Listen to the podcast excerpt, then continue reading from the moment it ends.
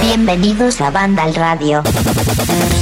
Bienvenidos y bienvenidas a una época en la que no hay tiempo prácticamente para nada. Decía alguien el otro día, no recuerdo quién, ¿eh? pero que en esta era en la que estamos, prácticamente el mayor trabajo, el mayor esfuerzo que tenemos es saber distinguir o elegir aquello que nos interesa y que queremos consumir sí o sí, sea pues un streaming de cualquier plataforma, películas, series, videojuegos, libros, hay tanta y tanta oferta, música, vamos a hacer una lista larga, así que espero al menos que hayáis elegido este momento para disfrutar primero con todos nosotros, el equipo de Banda Radio, con toda la página web que sabéis que la tenemos actualizada a cada minuto y por supuesto con todo lo que queremos hacer en cada edición de Banda Radio, que es poneros al día de la actualidad y por qué no escuchar música, ya sabéis todo el contenido que hay, así que si todavía no lo sabéis porque acabáis de aterrizar eh, por primera vez, alguien os lo ha recomendado, lo habéis encontrado, yo que sé, en Google, eh, en cualquier sitio, que nada, que seáis bienvenidos y que nos deis una oportunidad porque seguro que repetís, y si no, tiempo al tiempo. Por mi parte, saludos de José de la Fuente. Esta es la edición número 25 de nueve temporadas. Allá por el 2014 comenzó Banda Radio y desde entonces no hemos parado ni un solo momento. No ha parado Jorge Cano, muy buenas. Hola, buenas. No hemos parado nada, ¿eh? Ni. Bueno, sí, en verano sí, eh, algunas vacaciones, pero pim pam, pim pam, lo mismo que ha ocurrido esta semana. Me imagino que la reacción no ha parado, ¿no? Sí, mucho jaleo, como siempre. Eh, y bueno, esta semana pues nos sorprendió lo del State of Play. Y cuando hay State of Play, pues ya te trastoca todos los planes un poco. Y además ayer fue un día que raro porque con el tema del State of Play, porque bueno, a mí aquí casi nunca hemos hablado de fútbol, es, raro, ¿no? Ya, alguna vez. No hablamos para hablar de FIFA, pero no hablamos de nuestros gustos así de fútbol y tal. Y bueno, a mí me gusta, eh, no tanto como hace años, quizá, no lo sigo con tanta atención, pero bueno, cuando hay un buen partido como el de ayer, ¿no? El Madrid PSG, y me fastidiaba especialmente que hubiera puesto Sony un State of Play justo al acabar el partido que podía haber no acabado, porque podía haber habido prórroga y hubiera coincidido. Y claro, no, el State of Play empezaba a las 11, pero nosotros en la web pues tenemos que preparar antes todo el dispositivo y el directo. Y encima el pobre Saúl que lo tuvo que hacer con Carlos, que Saúl es súper madridista y no pudo ver casi el final del partido con la remontada histórica. O sea, ya, yo ya iba de culo al State of Play. Eh, porque me había nos había fastidiado un poco la experiencia de disfrutar del partido. Y luego encima, para lo que fue el State of Play, pues ya encima el, cabreo doble. Así que, así que nada, ahora, hablaremos de él. Antes de nada, sí, es verdad que hay que felicitar a todos los madridistas que siguen este programa, a toda la afición merengue, porque la verdad es que eh, nos ha dejado esta semana, aparte de lo que es la actualidad de los videojuegos, pero en cuanto a fútbol reciente, nada, hace unas horas, una remontada histórica, como decía Jorge Cano. Bienvenido, gracias por estar aquí, como siempre Alberto González, muy buenas. Hola José, ¿qué tal? Uy, uy, uy, Alberto, lo que tenemos que comunicar en algún momento de aquí a eh, un mes, un mes y medio. Uy, uy, uy. Como dirían los influencers, se vienen cositas, ¿no? Uy, sí. que no a todo el mundo le gusta eso de se vienen cositas, que se vienen cositas de qué. Bueno, en fin, ¿cómo estás? Pues muy bien, la verdad es que eufórico, tanto por la victoria del Real Madrid, porque fue un auténtico partidazo, como por esa, ese aluvión ¿no? de noticias relacionadas con Obi-Wan. Tenemos trailers, imágenes, tenemos un especial en Vandal Random. Ha sido una semana también movida y un poquito también con la resaca, ¿no? con el hype de esa gran película que es The Batman, la última película del personaje de DC con Robert Pattinson que yo creo que en este programa a lo mejor hablamos un poquito de ella. No sé si lo ha visto, luego se lo pregunto, ¿eh? o si no al final del programa, porque sé que era una de las películas que quería ver Jorge, tres horitas ni más o menos, casi eh, tres horitas del murciélago. Yo no lo he visto todavía y seguro muchos de los que están escuchando este programa ahora mismo tampoco, o sí, pero bueno, eh, si hablamos luego, pues bienvenido de momento, Alberto, Dani Paredes, muy buenas. Muy buenas, José. Tú sabías que tenemos un mensaje del buzón del oyente, que ya ni lo promocionamos porque lo dejamos ahí aparcado, pero si alguien lo quiere utilizar, por supuesto, Así que hoy en algún momento tendrás que responder. Bueno, la respuesta no sé si la vas a poder dar tú. Va a ser alguien de la reacción porque habla de las guías de Vandal, que son todo un éxito, y alguien se pregunta de cómo se hacen esas guías, Dios mío, con, por ejemplo, un juego como Elden Ring. Pero le escucharemos después. ¿Tú cómo estás? Pues muy bien, bien. Y por si me lo preguntas, no, no estoy jugando aún al Elden Ring, aún estoy con el Edge of Eternity, pero no lo descarto en el futuro. ¿eh? Madre mía, cuando entres tendrás que ahí no saldré. dejar cosas de tu vida social.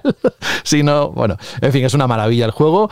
Eh, gracias, Dani, por estar aquí. Franje Matas, hola. Muy buenas. ¿Cómo te encuentras? Pues muy bien y sobre todo ahora que Jorge me ha dado una información vital. Porque quiero decir, yo ayer no sabía lo que pasaba. Yo fui ayer a las 7 y cuarto al cine a ver de Batman son tres horitas, entonces yo cuando salí del cine, o sea, siete y cuarto, pero ya sabes, están antes los anuncios que te ponen ahora en el cine, tal y cual. Entonces yo salí de allí, pues pitando para llegar a casa para cubrir el State of Play. Y la gente por la calle gritando, los bares a reventar, eh, coches tocando el claxon a tojopo. Y yo en plan de, ¿pero qué está ocurriendo aquí? Exacto, no es para tanto la película de Batman, ¿qué hacéis? claro, claro, claro. y ahora que ha dicho Jorge eso, pues ya sé por lo que era todo ese jaleo. O sea, yo no tenía ni idea, no sé lo que una pelota. Bueno, eso está, está bien. También refleja una buena parte de nuestra audiencia. ¿eh? Así que sí, sí, sí. la verdad es que ha sido histórico y, las redes sociales ardían en las últimas horas disfrutando de algo que, mira, no todos los días pasa. Y cuando llega, hay que, como Saúl o como cualquier otro, hay que disfrutarlo a tope. Gracias por estar, Fran. Y vamos a por el lío. Ah, no, espérate, que está Rubén Mercado en los últimos minutos ha conectado y hace un pareado. Hola, ¿cómo estás? Muy bien. Uy, con, ese muy bien. A mí me ha sonado que estás cansado, pero vamos, hasta las trancas. Bueno, no, cansado no. Estoy recién operado y de uh. ayer por la tarde. Uh. Y aquí en nada, una tontería, ¿eh? unos bultos en la barriga, las chorradas de viejo. Y, pero claro, tengo mi movilidad bastante reducida y eso de moverme, acercarme al micro y dar el botón a la vez, eh, que antes parecía algo sencillo, pues hoy me está costando un poco más. Pero no, bien, bien. He dormido poco, pero pero estoy aquí con ganas de, escucharos y de dar caña. Fue bien, ¿no? Entonces, por lo que dices. Sí, sigo vivo, sigo pudiendo hablar, con lo cual fue bien. Sí, porque si no... no... fue mal, pero bueno, pues siempre no es agradable, pero, pero bien, bien, ya está, dando guerra y, a seguir igual. Con, la, con el mismo ánimo, aunque cansado, y con las mismas ganas de ser un gamberro y un bandido.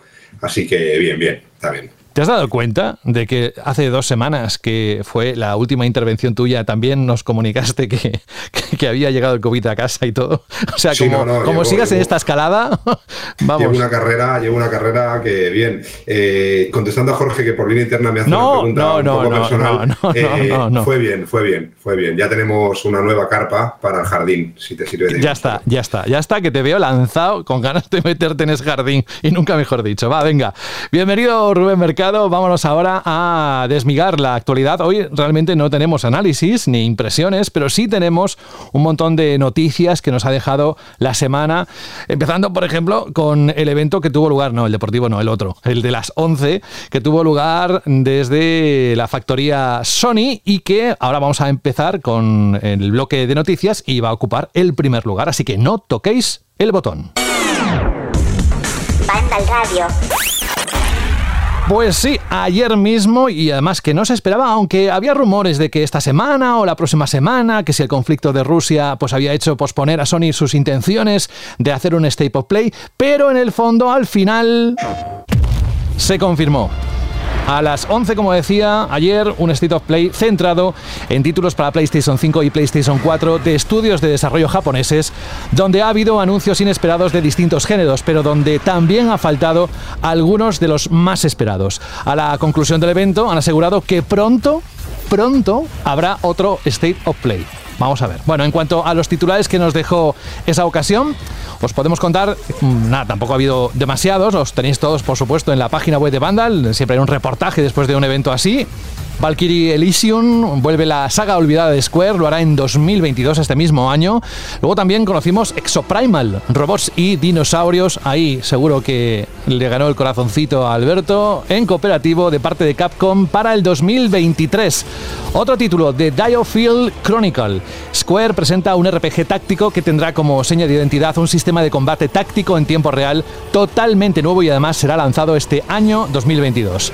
Algo que me hace especial ilusión, más que nada porque, bueno, y a mí a todos mancos, que tuvimos que aparcar Returnal porque recibirá su actualización 3.0 llamada Ascensión Ojo, atención, apuntadlo el próximo 23 de marzo y con ella varias novedades.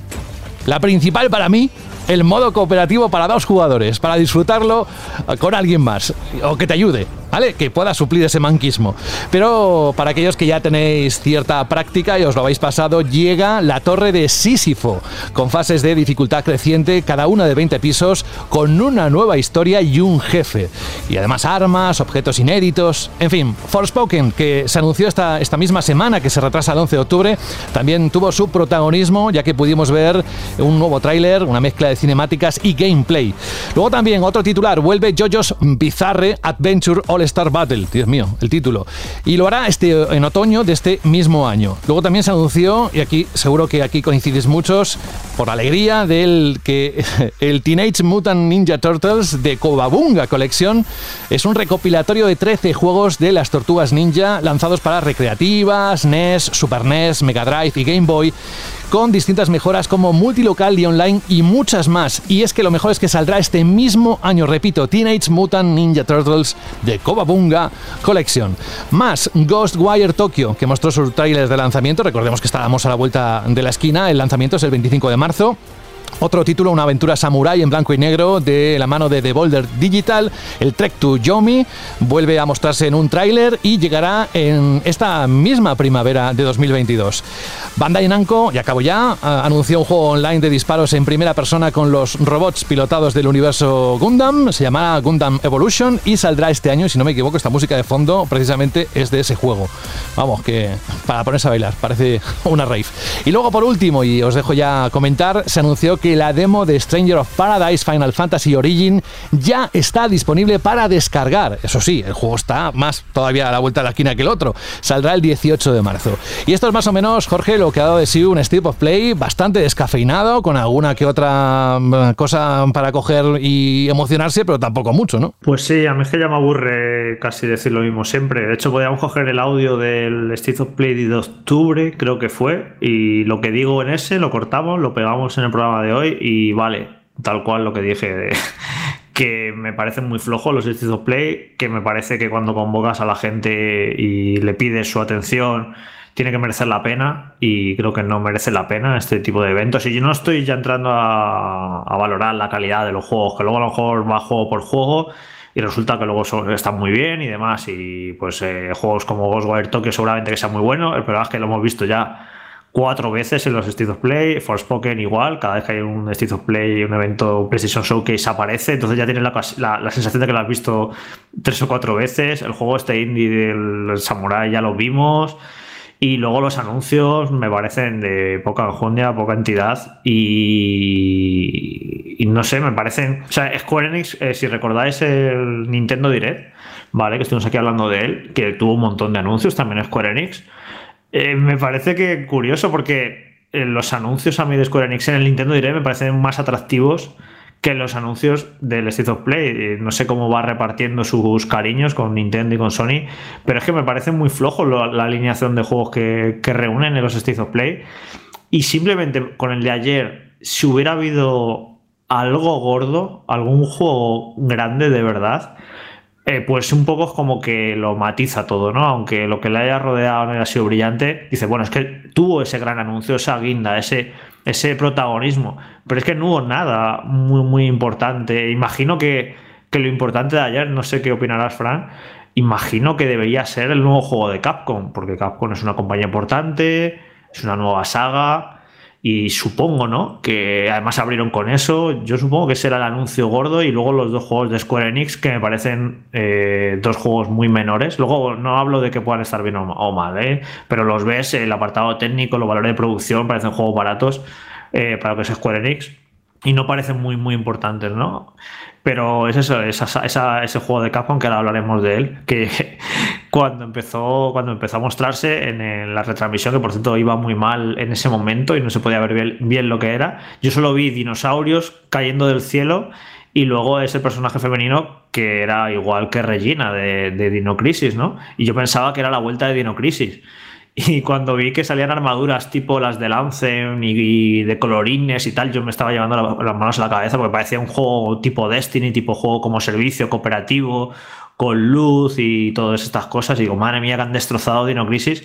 Y menos mal que no lo han llamado Dino Crisis, que es otra cosa diferente, porque con todos los años que llevado muchos esperando la vuelta de Dino Crisis, que debería volver en mi opinión, como un survival horror, una aventura tipo Resident Evil, pero con dinosaurios, no esto, pues menos mal que eso, que no fue un Dino Crisis, pero eso, supongo que ese era el gran anuncio del evento. No sé, a mí no me parece un gran, gran anuncio. Otra cosa es que hubieran anunciado pues un eh, Dragon's Dogma 2, que es un juego muy esperado y que va a acabar llegando, yo creo, y que eso sí que creo que te salga un State Play, o incluso eh, hace un par de semanas anunciaron el Street, Fighter 6, eh, recordáis con ese anuncio tan descafeinado, con el logo cutre y tal, pero metes un anuncio como ese, como un Street Fighter 6 en un State of Play, joder, es una saga muy importante, es un juego muy importante. Yo creo que le da otro lustre al evento. No sé por qué Sony no consigue eh, meter al menos algún anuncio muy importante en esos eventos, porque además tampoco hace tantos State of Play. Porque hoy sí que hubo hace, uno no, hace no mucho centrado en gran, turismo, yo eso no los cuento, pero los que son, los que son en general eh, mostrar varios juegos, el anterior es de octubre, luego lo anterior eh, fue un PlayStation Showcase, no sé, está haciendo como dos o tres PlayStation, o sea, State of Play al año, que no son muchos, son como los Nintendo Direct, pero no consigue reunir en ellos cosas así que, le den brillo, que sean anuncios importantes y que den que hablar, me parecen muy flojos. Y bueno, pues ya lo bueno que la gente ya se lo sabe y que aprendes a no esperar gran cosa y si no tuviéramos que trabajarlo como en nuestro caso, yo ni directamente ni los vería. Eh, al día siguiente cogería o esa misma noche me metería en un momento en Vandal a ver el resumen, a ver las noticias más importantes y ya está, pero no estaría ahí delante del ordenador de una pantalla a las 11 de la noche para ver qué me tienen que mostrar, porque nunca lo que muestran siempre creo que acaba siendo decepcionante. Así que nada, pues eso, lo, de siempre, otra vez, otro State of Play para mí decepcionante. Yo estoy 100% de acuerdo con la opinión de Jorge, pero es que creo que en esta ocasión que el State of Play haya sido tan decepcionante, tiene más motivos y todavía más hirientes, ¿no? Eh, te dicen que va a ser un State of Play dedicado solo a su, bueno, solo, excepto alguna excepción, pero ya te dicen al principio, esto va a ser de nuestros socios principales de Japón. Entonces, sabiendo lo que tiene en la recámara y viendo la actualidad de los últimos meses, pues dices, uff, solo Japón. Dijeron que iban a mostrar Final Fantasy XVI en primavera. Eh, ya prácticamente estamos en primavera. Va a ser aquí. O piensa, uff, que hay luz, que es, joder, de de la compañía que no están ligada a ninguna first party que más asociación tienen con Sony, que tienen este año el 25 aniversario de Persona y que el Project Fantasy S mm, lleva un tiempo ahí dando vueltas y macerándose. Quiero decir, lo de Street Fighter 6 es verdad que dijeron que hasta verano, eh, nanay. Pero había, a ver, ya, ya se ve que es State of Play, tenemos unos precedentes, sabíamos que no iba a haber eh, un, mogollón de megatones por minuto. Pero si esperábamos, sobre todo, no sé, es que sabiendo que Final Fantasy VI se va a volver a mostrar en primavera, simplemente con eso, yo creo que había muchísima gente que se conectó en plan de, vale, me van a colar un mogollón de juegos que no me importan nada, pero eh, lo va a sustentar este Final Fantasy XVI. Lo que he dicho de Atlus o ese Dragon Dogma 2 que, que ha mencionado Jorge. No sé, muchos juegos japoneses eh, o el propio Pragmata, este de, Capcom, ¿no? Que se anunció en el primer State of Play de, donde juegos de PS5 y no sabemos nada de él. O no sé, los, los Resident Evil que se están preparando, ¿no? Había muchas cosas que pensar de juegos japoneses con buena relación con Sony que podríamos esperar. Tienen que ser conscientes que la gente está pensando eso. No puedes decir, vamos a mostrar cosas de nuestros socios japoneses y en plan de, uy, no, acá habéis pensado eh, otra cosa que no era. No, no, no, evidentemente esta gente sabía que al decir eso, la gente iba a pensar en personas de Final Fantasy, en Dragon Dogma, a lo mejor hasta en Devil May Cry, en Resident Evil, iban a pensar en las cosas tochas japonesas de PlayStation y no iban a pensar, por mucho que te le duela mucha gente, a Valkyrie Profile, ¿vale?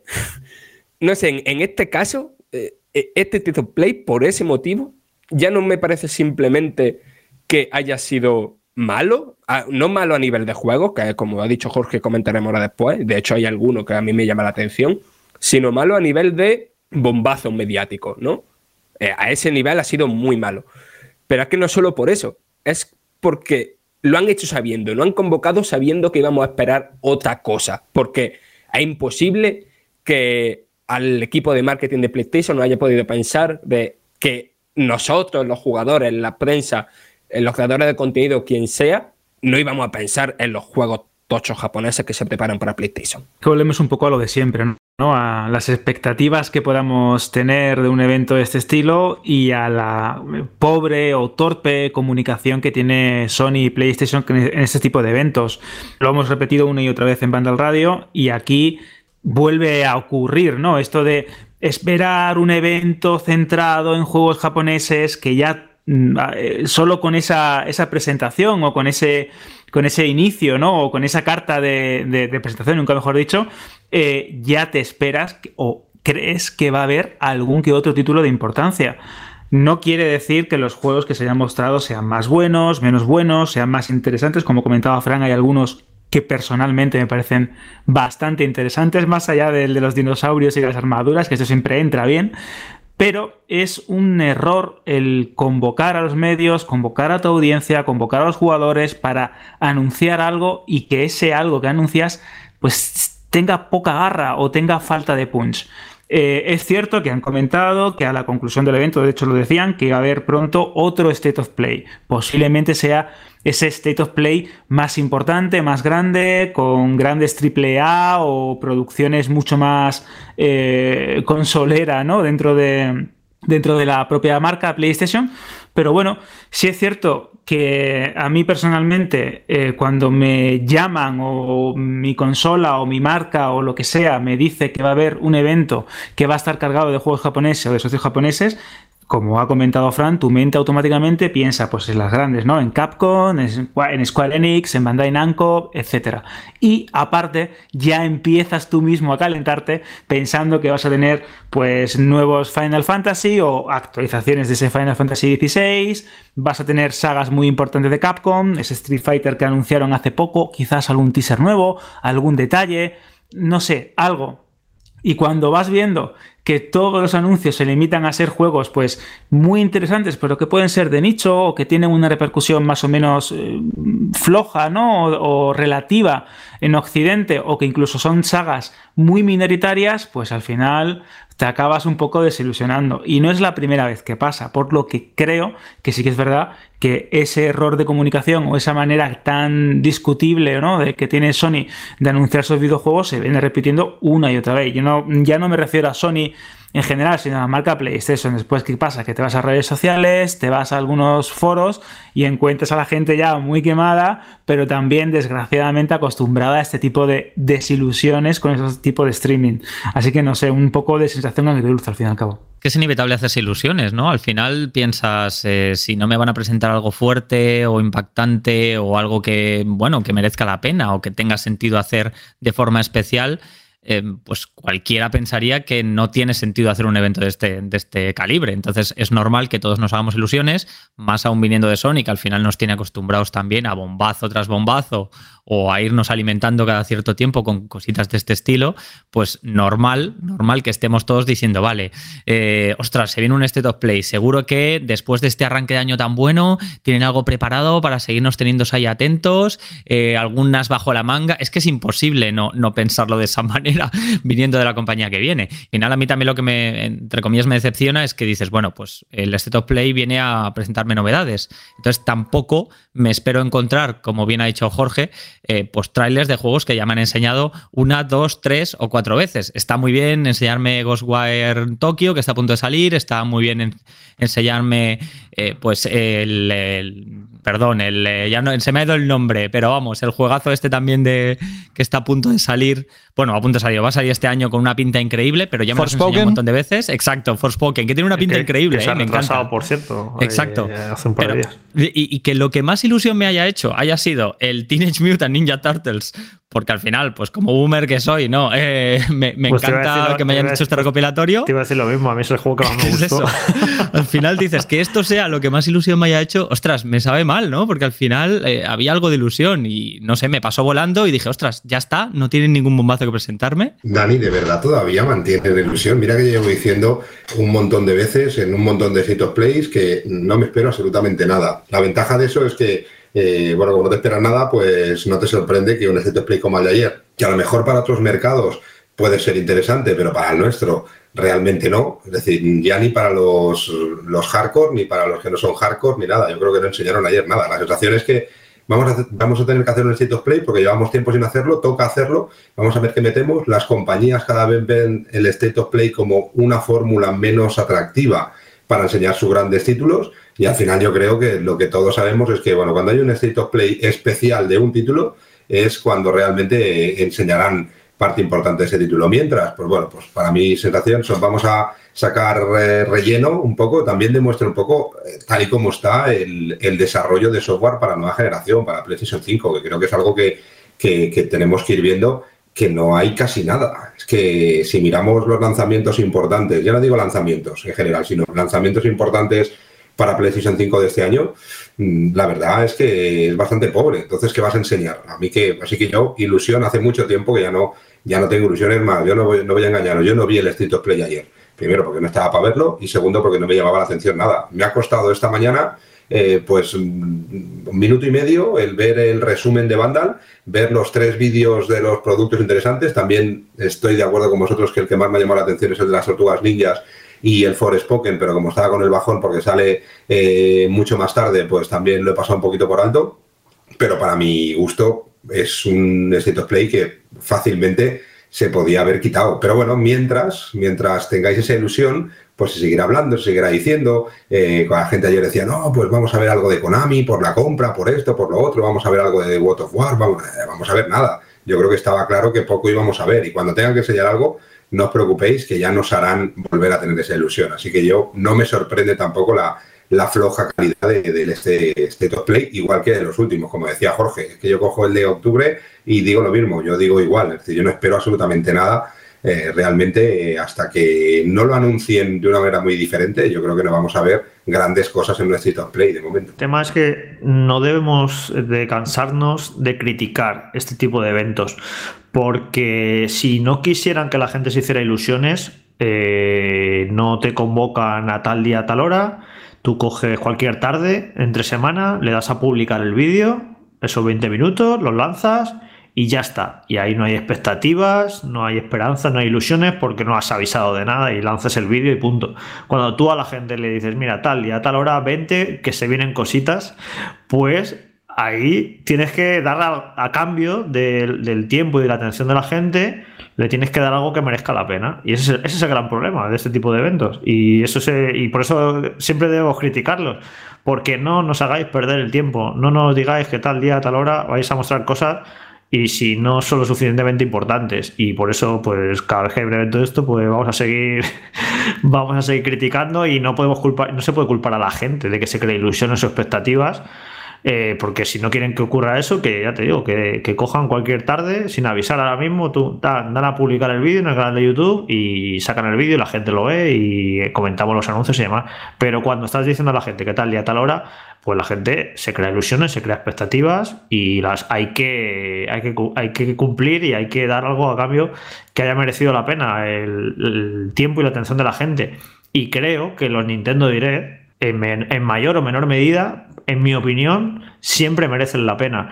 Y ojo, que luego los juegos que salen en, los Nintendo Direct, personalmente a lo mejor eh, pongo el ejemplo del último Nintendo Direct, ¿vale? Que dije que, está, que había estado bien.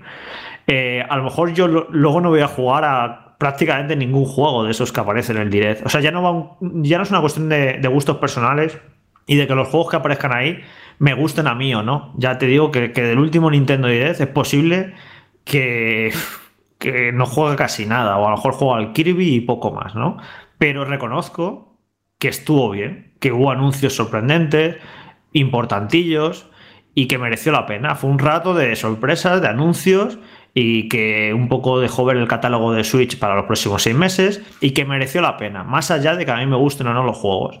Pero los State of Play es, esa sensación constante de que no merecen la pena los eventos, de que reciclan contenidos todo el rato, anuncios de muy bajo nivel y eso. Y, pues nada, seguiremos aquí criticándolo cada vez que haya cada vez que haya un State of Play o, y cuando nos cae la boca y, y merezca la pena, pues lo diremos. Pero parece que también, como tienes otro, ese otro formato que se llama PlayStation Showcase, que lo están haciendo una vez al año, parece también que dejan claro que ese es el, importante. Cuando hay un PlayStation Showcase, ojo, que ahí sí que hay cosas importantes, pero cuando hay un State of Play, mm, no va a merecer la pena y no va a haber cosas importantes. Así que no sé de qué manera lo gordo de este año que le queda a Sony, eh, salvo alguna sorpresa, es eh, saber la fecha del God of War Ragnarok y no sé cómo lo anunciarán, si lo anunciarán en un evento, si lo anunciarán el día menos pensado, que eso es algo muy típico, cualquier tarde te anuncian la fecha del juego con un tráiler, con las reservas y ya está, no hace falta montar un evento para anunciar la fecha,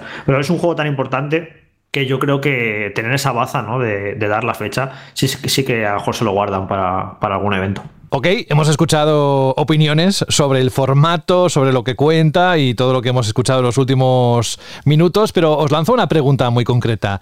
¿Qué juegos os gustaron? ¿Qué es lo que más os moló del State of Play de ayer? Mm, vale, a mí de lo nuevo, ¿vale? Porque, por ejemplo, Forspoken le tengo ganas, Track to Yomi le tengo muchas ganas, eh, Ghostwire, bueno, ya he dado muchísimo la chapa con, con Ghostwire, eh, pero de lo nuevo, nuevo, Exoprimal, curiosamente, o sea, tiene mi mandanga. Yo soy una persona que le ha echado bastantes decenas de horas a Anthem, ¿vale? Sabiendo lo, sabiendo lo que es.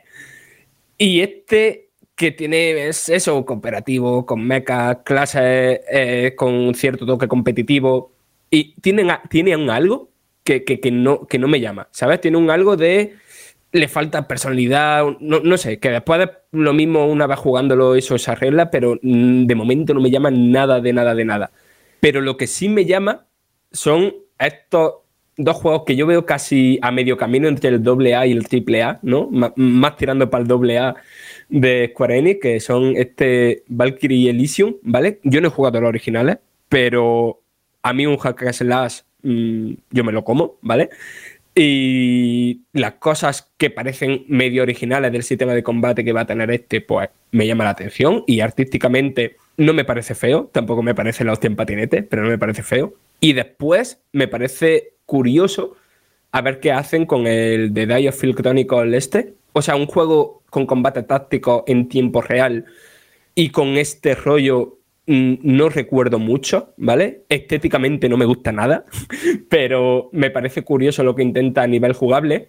Y después hay gente tocha implicada aquí, ¿vale? Eh, en lo que es el guion es el, el pavo que estuvo haciendo, que, que se ocupó de lo mismo en Fire Emblem Awakening.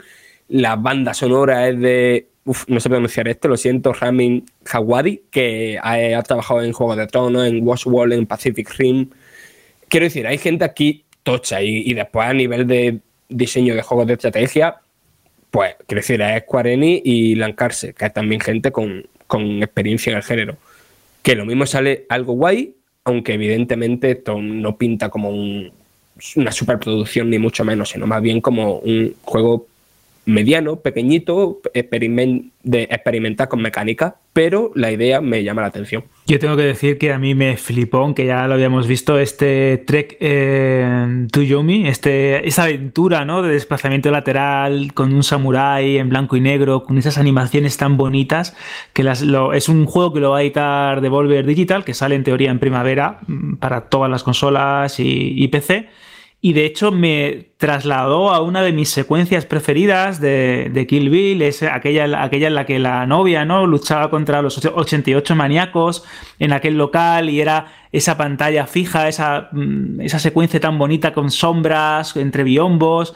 Bueno, pues yo creo que el juego este puede molar bastante, estéticamente lo tiene todo y es una de esas cositas diferentes y distintas que siempre entran bien.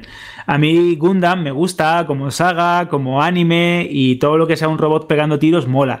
Me sorprendió mucho que este Gundam Evolution fuese en primera persona. Bueno, no sé, a ver qué tal pero tengo que decir que indudablemente ese Exoprimal, ese juego con dinosaurios, con armaduras, que me recuerda mucho a esos juegos salchicheros, pero muy divertidos, que son los de Air eh, Defense Force, estos juegos que los que luchas contra una invasión de insectos gigantes, de platillos volantes, de monstruos, sustituyendo eso por dinosaurios. Así que yo creo que puede ser muy divertido.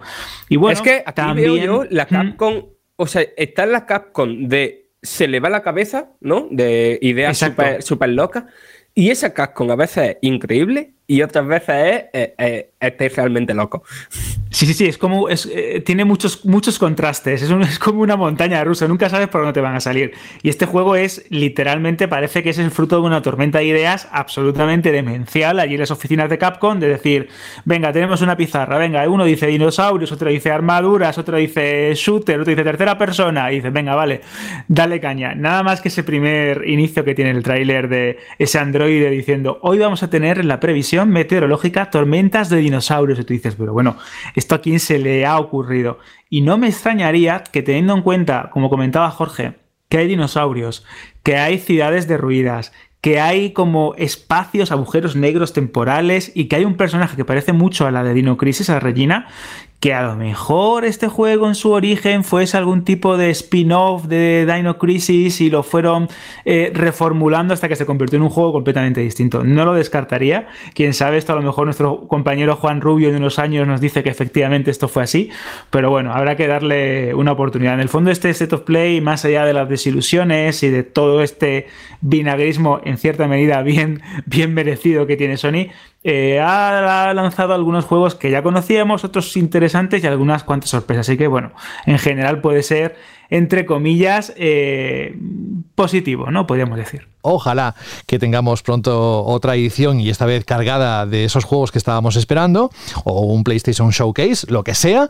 Y nos vamos a Elden Ring precisamente porque me gustaría que nos contara Rubén cómo ha ido el lanzamiento. Recordáis eh, que fue el 25 de febrero cuando se puso a la venta, tanto física como virtualmente, a través de las plataformas digitales, este título Claro, se ha hablado muchísimo, se sigue hablando muchísimo en las redes sociales, pero eso se ha traducido en un fervor a la hora de comprarse el juego, Rubén. Pues eh, sí, la verdad es que sí, la verdad es que vemos que el lanzamiento del Ring ya no solo a nivel mediático, que yo creo que es el juego que últimamente más he visto en redes sociales, en Twitter, la gente jugando y, y todo de una manera muy positiva, es decir, es un título en el que muy poquita gente he visto que lo critique. Siempre ha habido alguno, siempre hay alguno que tiene que salirse un poquito de la línea. En estos momentos es un momento de gloria, pero te guste más o te guste menos, todo el mundo está hablando muy bien. Pero muchas veces hay mucha gente hablando, pero luego los resultados no son los mismos, no son los esperados a nivel de ventas. Y en este caso, el de Ring ha conseguido una cosa que hacía mucho tiempo que yo no veía en el listado de ventas,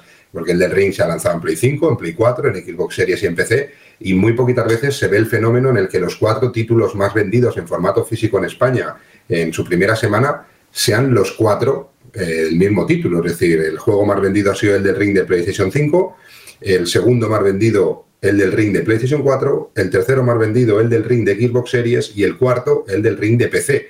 Eh, con unas cifras bastante buenas. Por ejemplo, el de Play 5 ha vendido 26.800 unidades y es el segundo lanzamiento más potente de lo que llamamos de año.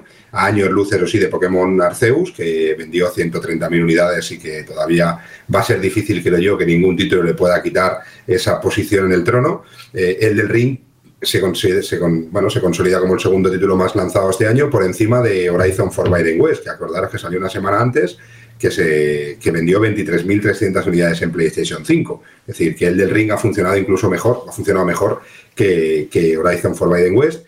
En cambio, pasa una cosa rara, que es que en PlayStation 4 ha vendido 17.850 unidades el del Ring, mientras que Horizon Forbidden West vendió 19.000. Es decir, que ha vendido más. Es una cosa un poco extraña. ¿eh? Ha vendido más el del Ring en Play 5 que Horizon Forbidden West, un exclusivo de PlayStation 5, pero en cambio ha vendido más Horizon Forbidden West en PlayStation 4 que el del Ring en PlayStation 4. ¿no? Es son de esas cosas que a veces con una semana de diferencia te dejan un, poco locos, pero eh, los resultados son, son muy buenos. En una semana en el que el resto del top, pues eh, poco hay que decir. Eh, Horizon ha caído muchísimo y solo aparece en PlayStation 4 con unas cantidades muy, muy pequeñas, en un mercado en el que se ve claramente que no hay consolas, que las ventas no están siendo maravillosas, por decirlo de alguna manera romántica, pero no está pasando el sector por un buen momento, por esa situación de falta de máquinas y al final cuando no hay máquinas pues también se venden menos juegos y al venderse menos juegos también se venden eh, menos accesorios, entonces no es un buen momento en el sector. Veremos a ver el Gran Turismo 7 cómo se comporta, esta semana esperamos poder tener las cifras, pero bueno, el del Ring de momento en cuanto a ventas ha cumplido sus expectativas. Para mí es importante ver la segunda semana. La segunda semana normalmente es una semana en la que si el título ha llegado a su tope máximo en ventas, como, como se puede ver en Horizon Forbidden West, la segunda semana normalmente son semanas muy flojitas, pero creo que en el del ring puede, eh, haber conseguido algo diferente, que es que mucha gente que a lo mejor tenía cierto miedo a los juegos tipo Souls por la dificultad que tienen y que, lo caracterizan y por el estilo de juego que es, que a lo mejor no es el recomendado para mucho tipo de jugadores, yo por ejemplo incluido, y estoy disfrutando muchísimo con el del ring, eh, creo que la segunda semana del ring, del ring puede ser relativamente buena por esa gente que no se decidía, pero que gracias a la gran fuerza y comunidad mediática que hay, eh, puede ser que, se transforme en, un buen título de segunda semana y que, y que mejore las cifras, por ejemplo, de Horizon, que esta segunda semana ha sido muy flojito. Es decir, que vamos viendo de una manera muy clara, también es fácil de verlo, sobre todo en nueva generación, eh, que, que, la falta de consolas y el parque instalado hace que mucha gente se lo compre y luego se diluya en cuanto a ventas y veremos a ver qué salud va a tener este el del ring y sobre todo también tengo muchas ganas de ver cómo ha funcionado Gran Turismo, que me parece a mí que con esta saturación de lanzamientos, a pesar de ser un título muy muy diferente a tanto a Horizon Forbidden West como a el del ring, eh, creo que va a ser el que va a sufrir un poco esa, esa, bueno, esa saturación de lanzamientos en este mes de febrero y marzo que está siendo brutal. Una duda, Rubén, eh, también por aclarar. Has comentado solo la versión de equipos series, pero es porque el mismo disco es tanto para equipos series como para One, ¿no? Sí, sí, exacto, exacto. Eh, últimamente ya en las listas de ventas, cuando es un lanzamiento que aunque funcione en One, pero en la caja pone Xbox Series, ya lo, trabajamos como, como Xbox Series. En el caso de Play 5 y Play 4, como son dos cajas diferentes y son dos SKUs que se llaman, o dos eh, títulos diferentes, o dos códigos de barras diferentes, se trabajan de una manera diferente. También Aquí en estas cifras estoy sumando tanto las unidades normales como las coleccionistas, como las intermedias, como decir, todas las ventas de PlayStation 5, de Elden Ring o todas las de Play 4, las de Xbox Series. Pero sí, en este caso, como solo hay una caja y en la caja pone Xbox Series, pues ya lo trabajamos en las listas de ventas que tenéis en Vandal cuando, cuando queráis. Cada semana nos vamos lanzando, algunas semanas con un poquito más de retraso, ¿no? Por deficiencia mental mía. Eh, ya estamos poniendo lo que, lo que es en la plataforma, lo que pone en la caja. Jorge, ¿en qué nivel estás? Yo llevo como 30 horas. Eh, bueno, ya más. 30 horas llevaba a principio de semana. Le metí como 30 horas en una semana y nivel 50 y pico. Toma. Y me está pareciendo alucinante, vamos. Uno de los mejores juegos que he jugado, bueno, en los últimos años, no, en toda mi vida. De... Ya me pasaba con los Souls, ya lo comenté aquí más de una vez en el programa, que tiene una capacidad de absorberme que ahora en estos momentos no consigue prácticamente ningún juego, de no poder parar de jugar de ser las 12 de la noche y digo, venga, voy a quitarlo ya, que no me quiero acostar muy tarde y al final digo, bueno, voy a llegar ahí, veo lo que hay y luego voy aquí, veo lo que hay, ya me acuesto y, al final me acuesto a las 2 de la mañana. Aparte un juego que cuando no estás jugando, estás, yo en mi caso al menos, estoy pensando en él.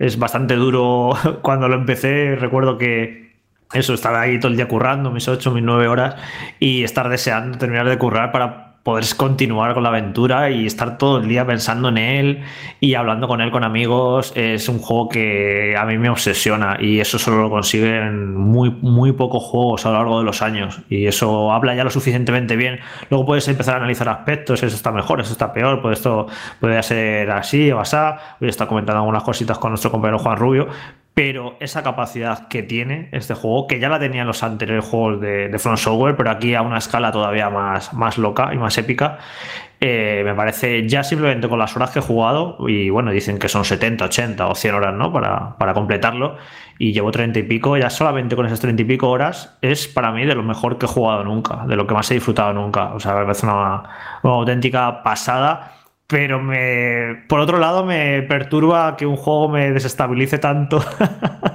eh, personalmente, en plan de no poder pensar en otra cosa, de no querer hacer otra cosa, de tener que tener mucho cuidado para, para eh, controlar las horas de juego y eso, eso por otra parte, eh, a veces, mm, eh, bueno, en las últimas temporadas ha habido un poco de cachondeo, que si estoy muy vinagre, que si ya no me gustan los videojuegos, algún oyente ha comentado por es que ya no te gustan los videojuegos, no sé qué. Y a veces yo incluso me lo planteo, ¿no? Que me tiro a jugar un mes, dos meses, que no me apetece jugar a nada, porque no veo juegos que, que me resulten atractivos. Y eso nos pasa a todos, ¿no? Y sobre todo cuando tenemos cierta edad, que nos replanteamos, pues a lo mejor es que ya los videojuegos no me gustan tanto como antes, o que no me gustan, que es un problema mío, no es que no, es que no haya buenos juegos, sino que, ya pues tengo otros intereses y es normal, ¿no? Que, vayan cambiando tus intereses a lo largo de, la vida. Pero cuando sale un juego de estos que te pega un bofetón en la cara de esta manera, que te obsesionas y que, que lo estás disfrutando como nunca, dices, bueno, el problema entonces no es mío, a mí los videojuegos me siguen gustando como siempre. El problema es que no hay tantos juegos tan buenos como este que me consigan eh, causar esas sensaciones. Así que, pues eso, que a topísimo con, con el y todavía me queda un montón. Lo que sí que voy a hacer me lo voy a tomar con calma, porque, eh, por cierto, vaya épica Carlos y, los demás compañeros de otros medios que tuvieron que analizar este juego. ¿Verdad? Porque, porque tú fíjate analizar este juego en una semana. Te lo juro que me vuelvo tarumba. Es imposible. Me vuelvo loco. Yo no sé ni cómo, yo no sé ni cómo pudieron analizar este juego en una semana. Me parece, me parece brutal. O sea, acabar este, este juego en una semana y la paliza que se tuvieron que pegar los pobres. Así que yo me lo voy a tomar con calma ahora. Eh, le metí muchas horas en la primera semana, pero voy a, voy a tomármelo con más calma. Y si tengo que estar dos o tres meses jugando al Ring, pues no tengo ninguna prisa y, y voy a intentar disfrutarlo poco a poco y quitarme esa manía de, analista, ¿no? Ya ahora que analizo menos juegos, pues voy a intentar disfrutarlo a, un ritmo más, más lento. Pues buena decisión, desde luego, el juego lo merecerá. Vamos al resto. Fran, ¿en qué nivel estás? Pues yo poquito, porque he tenido que estar con otro análisis y ahora estoy otra vez con otra cosa y puedo jugar muy poquito. Llevaré a lo mejor 8 o 9 horas nomás. Y estoy creo que por nivel 22 o 23, pero ya te digo que me lo, estoy pero me lo estoy tomando con toda la calma del mundo. No tengo ninguna gran runa. Estoy en plan, quiero explorar cada centímetro cuadrado de la tierra intermedia.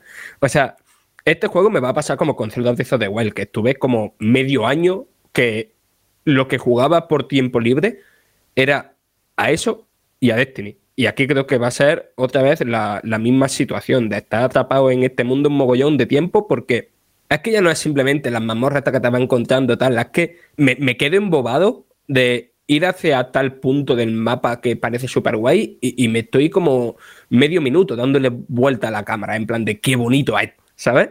Que no es simplemente de que me entretenga jugando, sino que también me entretengo simplemente observando. Es que el juego tiene momentos para frotarse los ojos, ¿eh? Y no sé cómo irá en las otras plataformas, al menos estoy diciendo en, Series X. Vamos con eh, también, con Dani dijo que no estaba jugando, que se está resistiendo, pero acabará cayendo. Eh, Alberto, ¿en qué nivel estás? Pues tengo un personaje que es una astróloga y creo que estoy en el nivel 15, nivel 16 más o menos.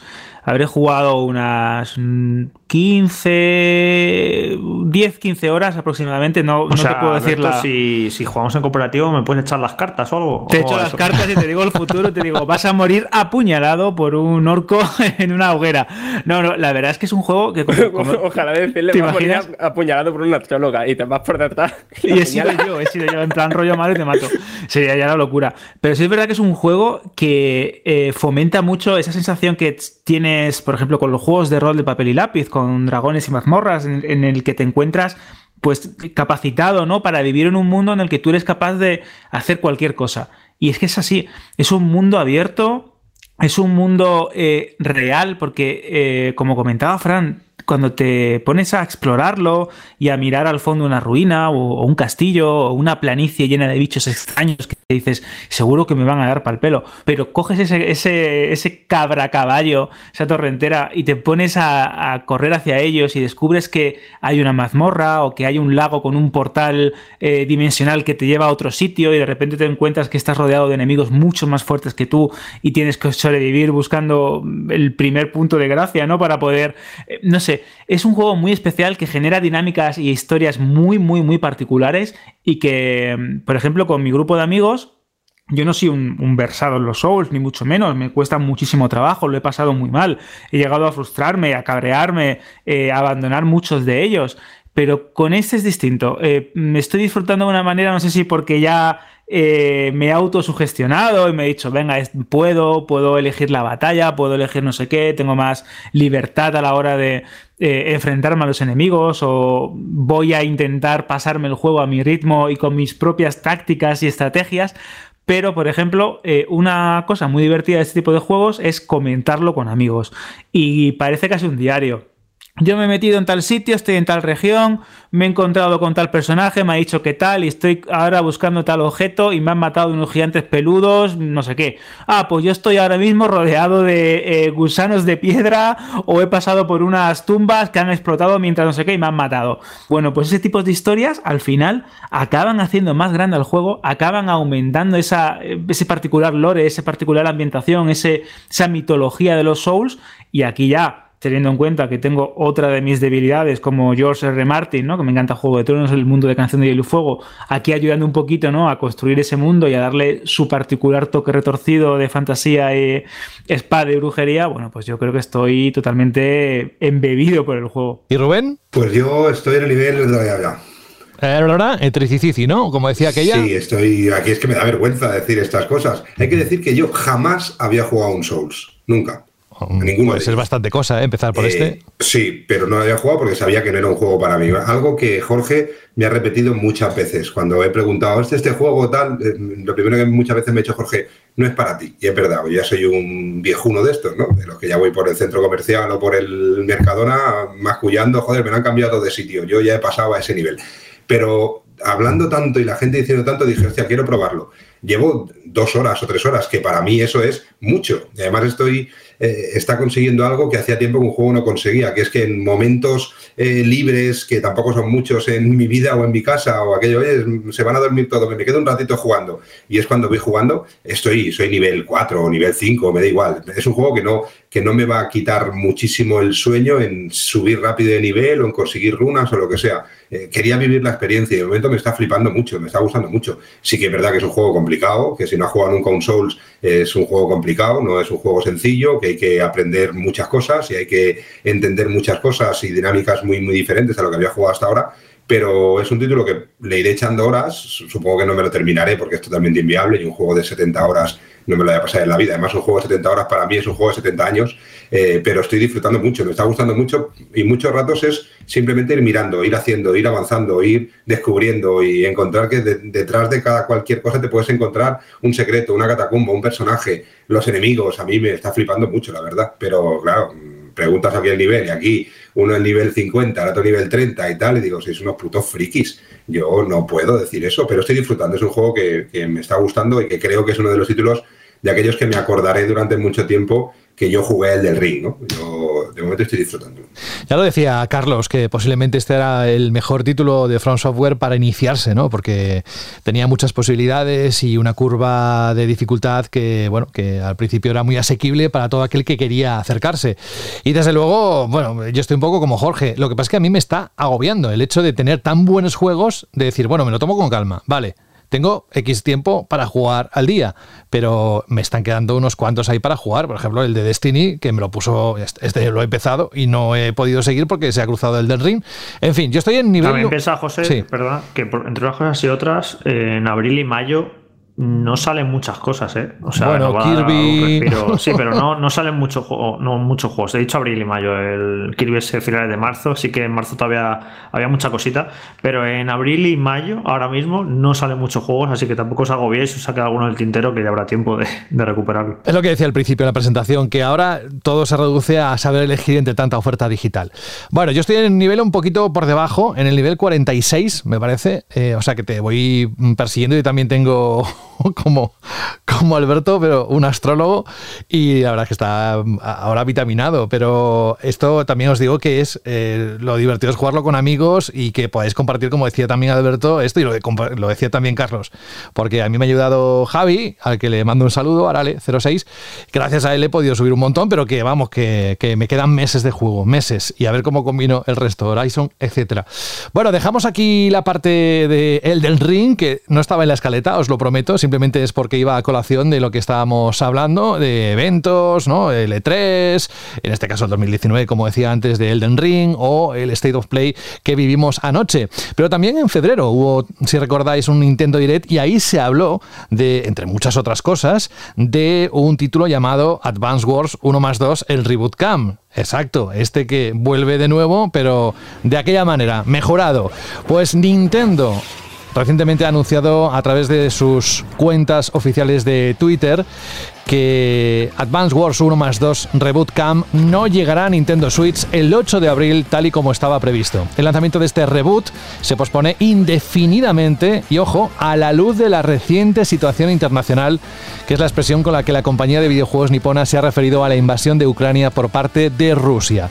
Y ahora, si me permitís, voy a tener que entrar en esta parte porque no han sido pocas las movidas, las reacciones que ha habido de grandes empresas de videojuegos, ahí es donde por eso lo, sacamos aquí en el bloque de noticias, con respecto a la guerra entre Rusia y Ucrania, que tampoco podemos obviarla, aunque sea un, programa de videojuegos, pero mm, básicamente por lo que os vamos a contar a continuación. Aparte de lo de Nintendo, PlayStation, eh, después del State of Play, anunció a través de un comunicado en su cuenta de Twitter que suspende toda su actividad comercial en Rusia, nada de Gran Turismo 7 y además eh, la PlayStation Store rusa deja de funcionar. Electronic Arts también emitió un comunicado esta semana en el que anunció que deja de operar inmediatamente en Rusia y Bielorrusia y por tanto deja de vender todos sus videojuegos en ambos países y va a impedir la compra de créditos virtuales u otros DLCs que puedan mm, utilizar títulos como FIFA 22, etc. Activision Blizzard se ha sumado a la tendencia de otras compañías del sector como Electronic Arts y Microsoft, deteniendo la venta de sus productos en Rusia. Epic Games. Suma su apoyo a Ucrania y detiene el comercio con Rusia, lo anunció también a través de la cuenta oficial de Twitter. Y entre otras cosas el nuevo nivel de Doom 2 creado por John Romero recauda más de 27.000 euros para Ucrania.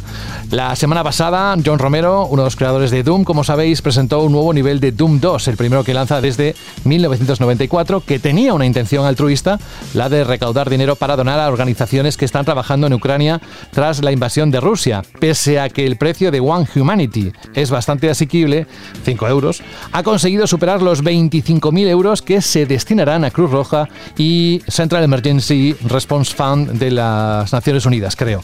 Vamos, que felicidades John Romero por esta iniciativa y por la recaudación.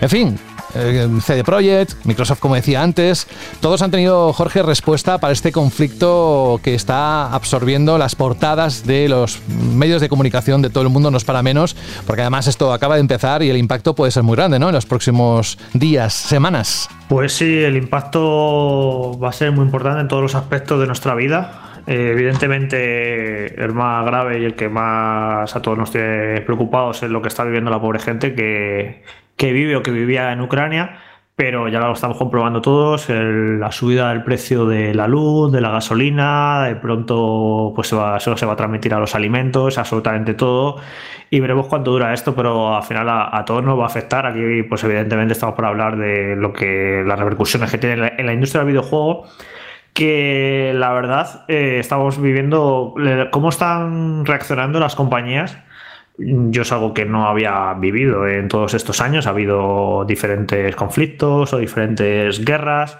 pero aquí está siendo, creo que la reacción bastante unánime, que está siendo un poco cancelar a Rusia y pues un montón de grandes compañías, eh, pues dejar de vender sus productos y boicotear de alguna manera, aunque evidentemente eh, ellos también, esas compañías también son, son las propias perjudicadas, ¿no? Es como Europa, las sanciones que le estamos poniendo a Rusia, eso es un efecto boomerang. Nosotros también vamos a ser perjudicados por esas mismas sanciones. Lo que pasa es que no podemos no hacer nada, ¿no? Y, pues las compañías de videojuegos dentro de su alcance, pues también están tomando eh, partido. Eh, ayer, por ejemplo, el día del State of Play, PlayStation anunció también sus medidas, ¿no? Y fue muy claro en cuanto a los motivos, que es la guerra, evidentemente. En cambio, Nintendo, como siempre, Nintendo comunica las cosas a su manera, no se quiere meter en, charcos. Y entonces, por ejemplo, esta misma tarde eh, ha suspendido también los envíos de Nintendo Switch y videojuegos a Rusia, pero en ningún momento dice que sea por la guerra o, o por la agresión a Ucrania, sino que pues utiliza eufemismos Dice, mira, eh, le voy a leer literalmente que dice que la considerable volatilidad que rodea la logística de los envíos y la distribución de bienes físicos. Nintendo no se quiere mojar ni en esto, siempre diciendo las cosas a, su manera. Pero es cierto que todas las compañías están reaccionando. Electrónica fue una de las primeras, eh, retirando su juego de la venta y al final eh, estamos en un momento, eh, esto no era así hace 10, 15, 20 años, sobre todo Rubén lo sabrá, pero ahora mismo el mundo, eh, por las redes sociales y, por cómo estamos comunicados y conectados, Eh, cuando ocurren cosas importantes, pasó también con el, Black Lives Matter y, todos estos eventos, eh, las compañías se tienen que posicionar. no, la gente no permite a una compañía no posicionarse ante un evento importante y uno tan traumático como este. Y bueno, pues las compañías de videojuegos están reaccionando de esta manera, eh, dejando de vender en Rusia y no sacando sus juegos en Rusia y alguna donando dinero y veremos cómo que, de qué otra manera puede evolucionar en las próximas semanas. También hay que recordar que hay estudios de desarrollo bastante importantes eh, en Ucrania que, por ejemplo, el, el, estudio que está haciendo de Stalker 2, que ha dicho que evidentemente paraliza, paraliza el desarrollo y quizás esto también es una de las cosas que más nos está, nos está impactando, ¿no? Porque dependiendo de la edad que tengáis, cada uno que estéis escuchando esto, pues habréis vivido una guerra u, otra. Yo, por ejemplo, recuerdo pues, la guerra del Golfo, que era muy, era muy jovencito y la recuerdo como, como algo así muy lejano. Pero esta guerra nos choca, ¿no? Que, que en un país en el que hay empresas y grandes empresas que desarrollan videojuegos que hayan sido invadidos por otro país yo, sinceramente, mm, estoy como en una sensación de, estupefacto, de, no entiendo nada y no sé, eh, estoy alucinando, la verdad, con todo esto que está ocurriendo. venimos de dos años de, de vivir una pandemia que era algo que hacía mucho que la humanidad no vivía y que evidentemente nosotros no lo habíamos vivido y ha sido pues traumático eh, a su manera.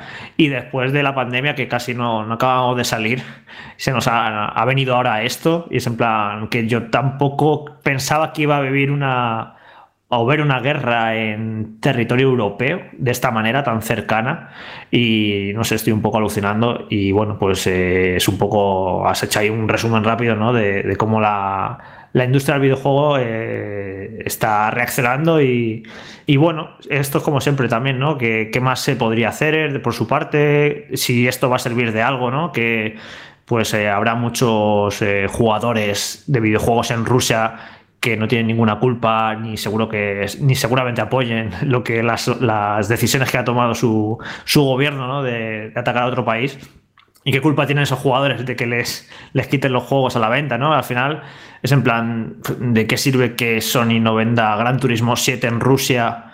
Eh, ¿Qué va a conseguir con eso? Que Putin va a dejar de invadir Ucrania porque no vende el Gran Turismo, ¿no? Son a veces un poco, bueno, decisiones cosméticas de cara a la galería que realmente no sé qué impacto tienen, pero bueno, que como digo, ahora se les exige a las compañías que posicionarse ante eventos como este y en la manera que tienen de hacerlo. Yo creo que sí que tiene un impacto. Al final, al final por supuesto, el que no se venda Gran Turismo 7 no va a significar que Putin eh, de pronto empiece a pensar y empiece a ser racional y, pare ¿no? esta situación tan extraña y tan dura ¿no? para, para, nosotros. Eh, pero al final, si tú privas a todo un país en el que tú has escogido o tú sigues a un jefe de Estado como es este señor, eh, cuando tú privas a toda esa población de una manera directa de todos esos privilegios que has tenido, videojuegos, eh, ropa, comida, pero no en cuanto a quitarle la comida y la ropa, que es lo que sí que están haciendo con, los de Ucrania, ¿eh? que ellos sí que le están quitando la comida y el agua y la ropa y esa cosa, sino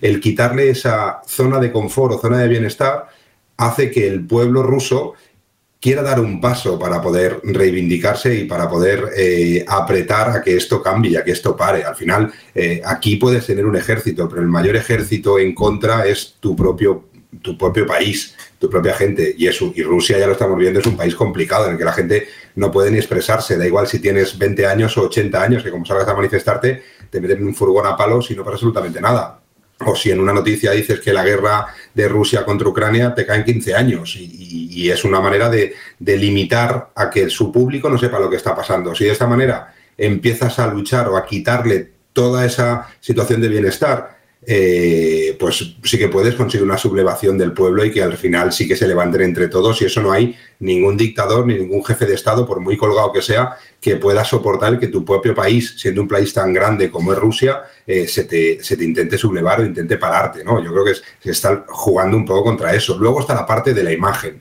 Eh, como tú has dicho, ahora mismo las empresas o están a favor o están en contra. No hay un término medio. Y por ejemplo lo vimos con Inditex cuando todas las grandes empresas de ropa y tiendas y todo esto empezaron a decir que cerraban, Inditex, yo creo que desde una posición bastante ética también, dijo que de momento no iba a cerrar sus operaciones en Rusia porque detrás de esas cierres de tiendas hay muchísimos trabajadores. McDonald's, por ejemplo, son 9.000 trabajadores que se han ido a la calle porque eh, se ha decidido que McDonald's deje de operar allí. Entonces, Inditex dijo, oye, queremos eh, seguir ayudando o seguir, eh, no dejar de lado a la gente que trabaja para nosotros. Esas palabras se transformaron en una caída en bolsa de, la, de la, caída en bolsa más grande en la historia de Inditex, que es una de las empresas del IBEX 35 que, que más crecimiento ha tenido siempre desde que se lanzaron sus acciones. Eh, y rápidamente se tuvo que tomar la decisión, o se tomó la decisión de que, oye, cerramos las tiendas porque parece que, estabas como a favor, ¿no? El pensar en la gente no es el momento, estás en contra o estás a favor. Es algo que también eh, en esta guerra está pasando.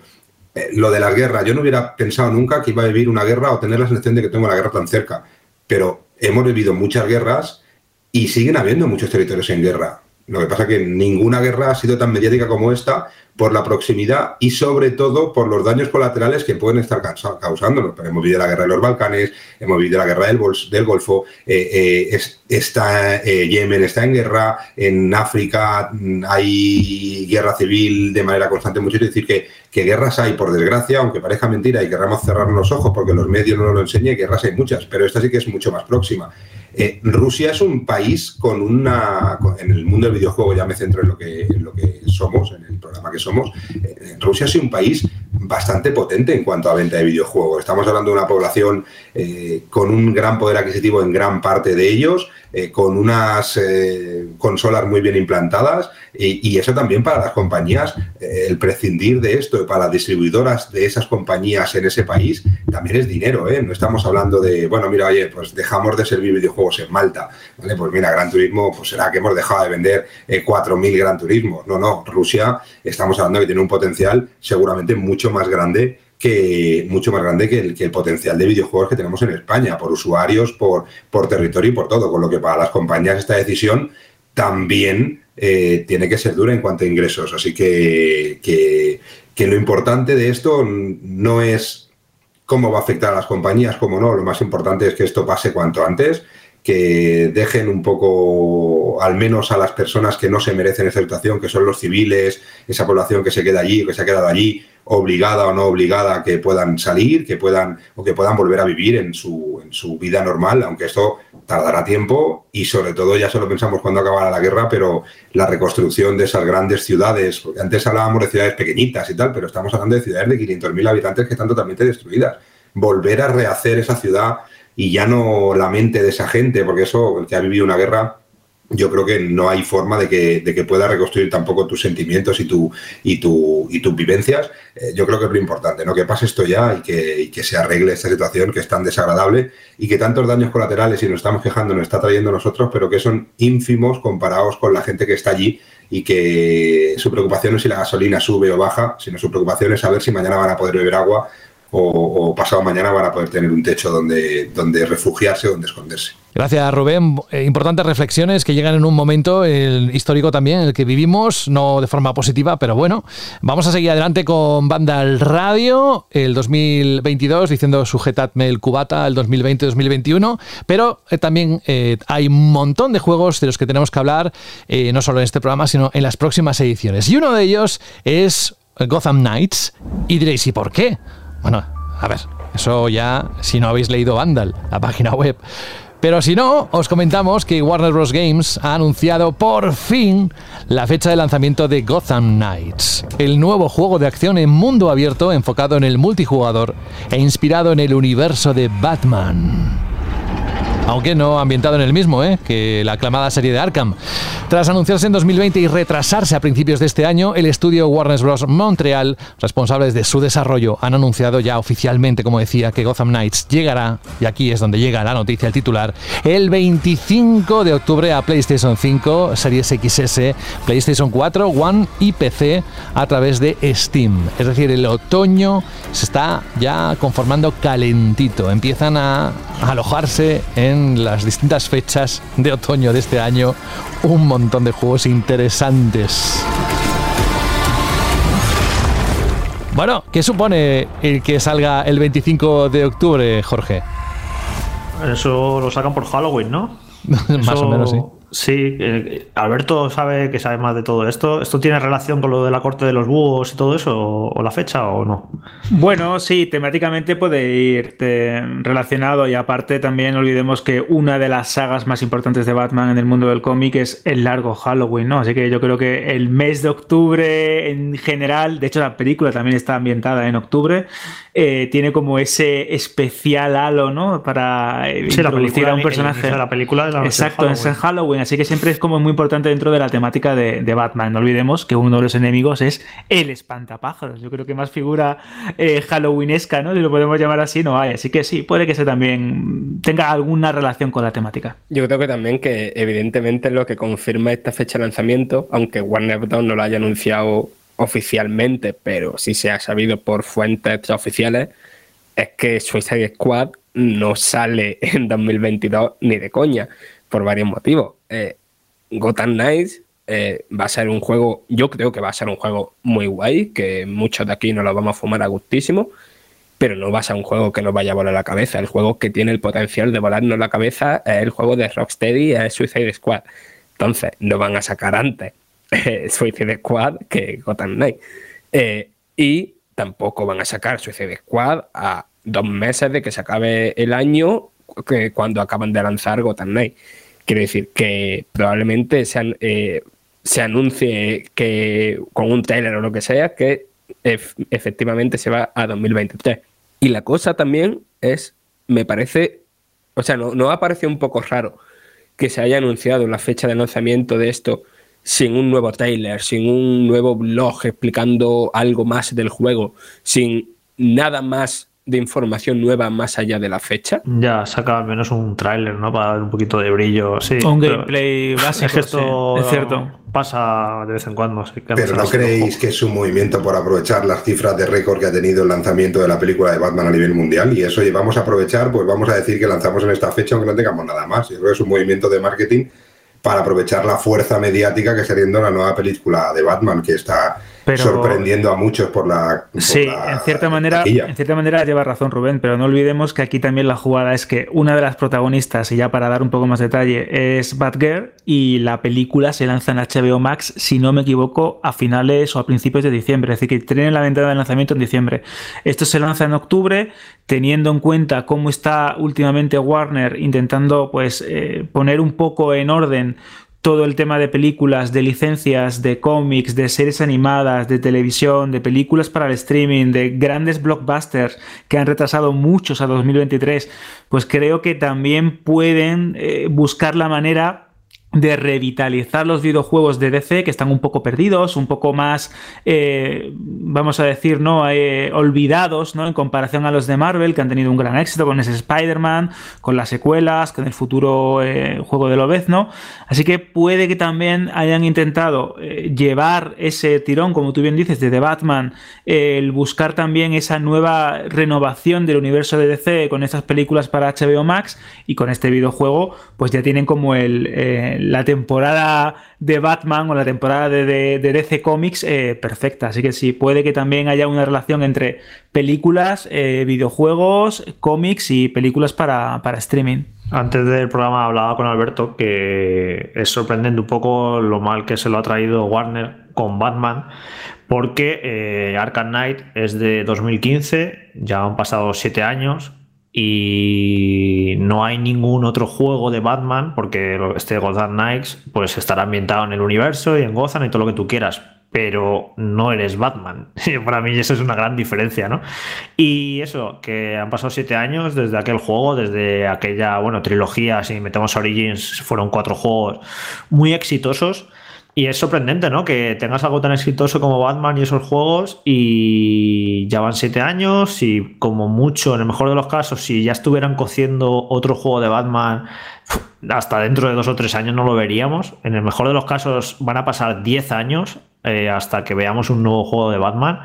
Y, no sé, ¿no? Es un poco tener un personaje tan importante, tener una franquicia de juegos que han vendido tan bien, que gustaron tanto, y que no hayas sido capaz de producir un juego nuevo de Batman casi en una década. Está, para mí, en mi opinión, está mal gestionado. Imaginaos que con el, el éxito que ha tenido Spider-Man de Insomniac, eh, hubiera que esperar 10 años para la secuela, no tendría ningún sentido, ¿no? Pues yo creo que han gestionado un poquito mal Warner lo que es el personaje de Batman. Esto también lo hablaba yo, Alberto, lo hablaba con Carlos la otra noche jugando un juego cooperativo que, estamos, que estamos analizando, que me comentaba Carlos que, ha jugado hace poco, ha retomado Arkham Knight y que lo ha estado completando. Dice que es mejor de lo que lo recordamos, porque a mí me decepciona un poco Arkham Knight y yo creo que tiene las expectativas demasiado altas, pero que luego si fuera de esas expectativas, que es muy buen juego.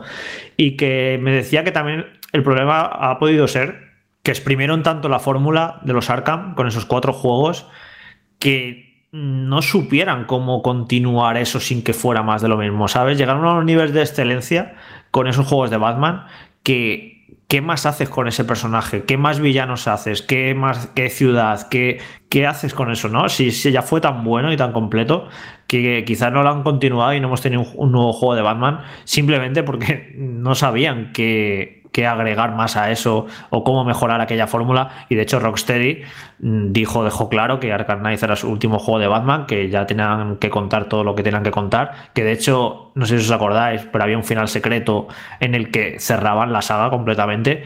Y yo creo que la propia Rocksteady se dio cuenta de que no podía hacer ya nada más con esa fórmula y no podía hacer algo. Eh, estaba agotado, ¿no? Batman para ellos. Así que si vuelven con un juego de Batman, Alberto, yo no sé si tendría que ser una especie de reboot, hacer algo diferente. No sé cómo hacer algo diferente de Batman. Yo, yo sí, llevas razón, porque eh, compites contra, contra ti mismo. Llega un momento en el que, eh, de hecho, el propio Spider-Man recoge mucho esa fórmula de Rocksteady, ese, ese planteamiento de mundo abierto, esos combos tan, tan particulares, esa manera de afrontar a los enemigos, de las misiones secundarias, de las principales, de los jefes, de los guiños a ese legado del cómic. Y de hecho, este eh, lo hablaba también con Carlos, que es complicado reinventar un personaje que, por ejemplo, en el cine sí se ha reinventado muchísimas veces y se ha sabido coger lo mejor de cada cómic, de cada saga, de cada autor, de cada eh, influencia estética. Y en el, en el, mundo del videojuego es verdad que tuvimos una época de absoluta eh, brillantez con Batman, pero claro, llega Arkham Knight, llega perdón, llega Arkham City, eh, ya eh, mejora eso de Arkham Asylum, eh, ahora llega Arkham Knight que ya coge y ya exprime al máximo la fórmula y la extiende mucho más, presentándonos posiblemente la mejor Gotham que hemos visto nunca en un videojuego, una serie de elementos increíbles, el Batmobile, el tema del, no sé, argumentalmente también es muy interesante. ¿Y ahora qué haces? Es verdad, ¿qué haces? Bueno, yo personalmente... Yo tengo una idea, ¿eh? Yo tengo una idea. Dime la tuya y. Yo tengo una y es que, por ejemplo, a mí los juegos de Telltale, aquellos que eran medio aventura gráfica, medio novela visual, etcétera, que seguro que recordaréis la fórmula, estaban muy bien y tenían una historia muy interesante. Yo personalmente iría a lo básico. Quiero decir, cogería el Batman Detective en lugar de mundos abiertos, que bueno, que puedes jugar con ese concepto, pero iría a lo básico. Mundos eh, abiertos fuera detective, aventura en tercera persona, eh, fomentar ese toque oscuro, por ejemplo, de la última película, investigaciones, eh, toque policial, buscando pistas, darle una vuelta y no tirar a lo mejor tanto de ese concepto comiquero que tenían los Batman de, de Rocksteady y llevándolo quizás a otra parte más realista. En mi mente muchas veces pienso que un concepto eh, rollo mm, así un poquito de descripción un poco gruesa, pero Metal Gear Solid, cinemático, cinematográfico, llevado a, ese, a esa jugabilidad propia, por ejemplo, de los The Last of Us, de Naughty Dog, creo que esa combinación entre esos juegos, ese concepto, en Batman funcionaría muy bien y con una buena historia, eh, un buen planteamiento y ya, si incluso ya pensamos en el más allá, eh, una estructura que nos cuente los inicios de Batman, su auge, su caída o su despedida, ¿no? A lo Frank Miller, ¿no? Con el resto del Señor de la Noche, yo creo que estaría muy guay. Sí, yo, es que claro, estamos sugestionados evidentemente por la, reciente película, pero sí, sí, yo, yo imagino igual, ¿no? Que las partes de investigación y de aventura gráfica, de buscar pistas y de tal, que, que fueran importantes, que la narrativa se desarrollara mucho y que pudieras tomar decisiones a lo largo del juego, que evidentemente no fuera un mundo abierto, fuera un juego muchísimo más contenido, con escenarios más pequeños, pero mucho más detallados y de observar mucho, con un toque metroidvaniesco, ¿no? Que, que tiene que tener a cualquier juego, que de hecho era, es lo que era Arkham Asylum, el primero. El primero eh, me parece una pasada, el escenario que tiene, es un juego súper contenido. Luego también el mundo abierto en Arkham City aportó mucho, pero era diferente. A mí, yo creo que mi preferido sigue siendo el Arkham Asylum. Volver un poco ¿no? a ese tamaño de juego. Y eso, y pues una ambientación muy oscura y opresiva, como un poco en el tono de la última película, casi de terror por momentos. No sé, se puede hacer cosas muy chulas, la verdad, con Batman, y, pero evidentemente no se puede seguir replicándola, yo creo que la, la fórmula de Rocksteady, porque ya llegaron a. La, la exprimieron tanto y llegaron a tal excelencia que que es que no se puede hacer mucho mejor. Y como comentabas antes, el, éxito de Spider-Man, de Insomnia, bebe tanto, tanto, tanto de lo que hizo Rocksteady, que sin los juegos de Rocksteady no, no podría haber existido este juego de Spider-Man tal y como son. Pues ahí está la fecha, 25 de octubre para Gotham Knights, o Gotham Knights, lo de Gotham es por lo de gozar, porque imagino que como le encanta el universo Batman, Rubén, que ni os imagináis la colección de cosas de Batman que tiene, bueno, un día eh, os lo contará él, pues supongo que tendrá ganas de que llegue, pero eh, más que nada le menciono porque tenemos que decirle adiós, que se recupere prontito de, esa operación que ha pasado hace poquito y nada, te mandamos un abrazo. Muy bien, muchas gracias. Y sí, tengo ganas, tengo ganas. Lo que pasa es que, claro, estoy con. ¿Has visto la peli, por cierto? Sí, la he podido ver. Vale, vale, no digas nada, no, está, está. no digas nada, ni bien ni mal. No, no, no, no. Solo decía que no me esperaba para nada, pero para mí Pattinson ya no es vampiro, ahora para mí es murciélago y oye, lo pongo en el top de mis personajes de Batman. Y esto que estoy diciendo ahora, hace un mes hubiera sido sacrilegio y seguramente me hubiera enfadado con más de uno si me lo hubiera dicho, con lo que mola mucho, de verdad. Un abrazo, Rubén. Hasta la próxima para semana. Vosotros, Chao. Otro para vosotros, un abrazo. Venga, va, que seguro que lo estás deseando. Estás eh, oyendo por todos los sitios de Sandman, de Sandman, ¿qué es de Sandman? Pues aquí te lo hemos contado varias veces, pero no me importa contártelo una vez más, ¿eh? De verdad, porque ¿sabes lo que es Audible? Sí, Amazon, Audible, pues de Sandman tiene que ver con eso, porque por fin llega a esta plataforma, a Audible, de Sandman segundo acto. Es la segunda entrega de la ficción sonora de The Sandman, que como imaginas es la adaptación para audio de la serie de cómics creada por Neil Gaiman para DC.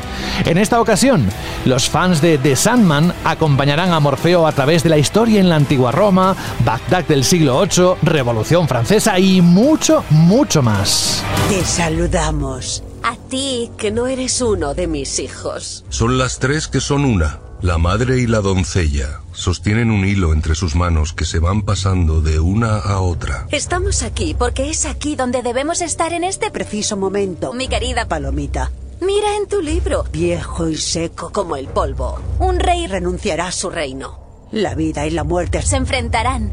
La batalla más antigua vuelve a empezar. Esta nueva entrega vuelve a estar encabezada por un elenco de más de 70 grandes voces como Carlos Bardem, el narrador principal, Carlos Di Blasi como Morfeo y Mina el Hamani, que presta su voz a Muerte, uno de los personajes más queridos por los fans de la obra. Pero hay más, ¿eh? Porque en este segundo acto conoceremos a nuevos personajes como Wanda, interpretado por Samantha Hudson, o a los fantásticos Israel Elejalde y Octavi Pujadas como Destino y Susano. Inquieto de una manera que le resultaría casi imposible de expresar. Destino regresa a su fortaleza, a la cripta que hay debajo de su jardín.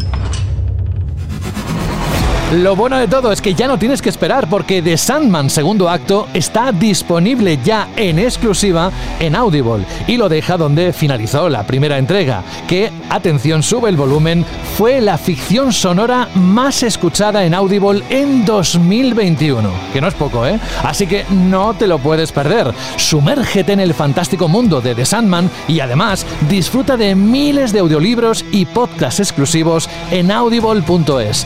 Pruébalo gratis 30 días o 3 meses si eres miembro de Amazon Prime.